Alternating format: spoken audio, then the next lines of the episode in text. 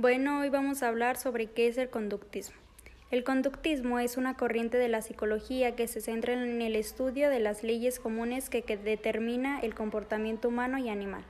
En su origen, el conductismo tradicional deja al lado lo intrapsíquico para focalizarse en la conducta observable, es decir, priorizar lo objetivo por encima de lo subjetivo. Esto opone el conductismo a planteamientos previos como la psicodinámicos y los fenomeológicos. De hecho, desde la perspectiva conductista, aquello que solemos entender como mente o vida mental es tan solo una abstracción de lo que realmente debía estudiar la psicología.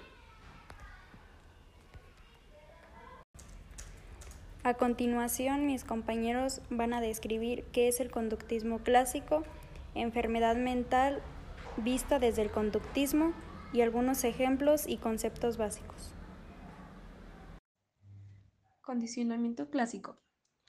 El condicionamiento clásico se aplica en la psicología para ayudar a superar fobias, adicciones o algún, algún miedo empleando técnicas de modificación de conducta.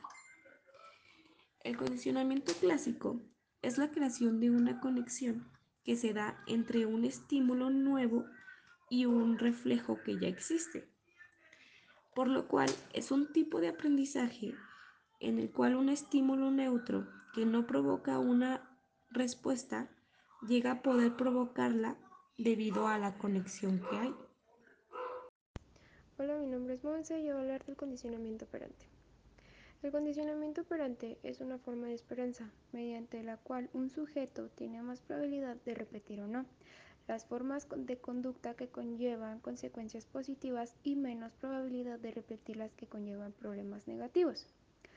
¿Qué quiere decir? Un claro ejemplo es cuando le das a un perro una galleta, un premio, para que se siente, para que te dé la patita, para que se acueste o X cosa.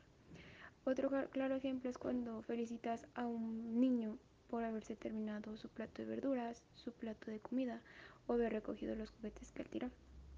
Él lo va a ver como algo bueno y lo va a seguir haciendo porque tiene una respuesta positiva.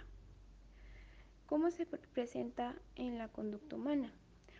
Eh, la conducta es controlada por estímulos discriminativos presentes en la situación de aprendizaje que se transmite información sobre las consecuencias probables de la respuesta.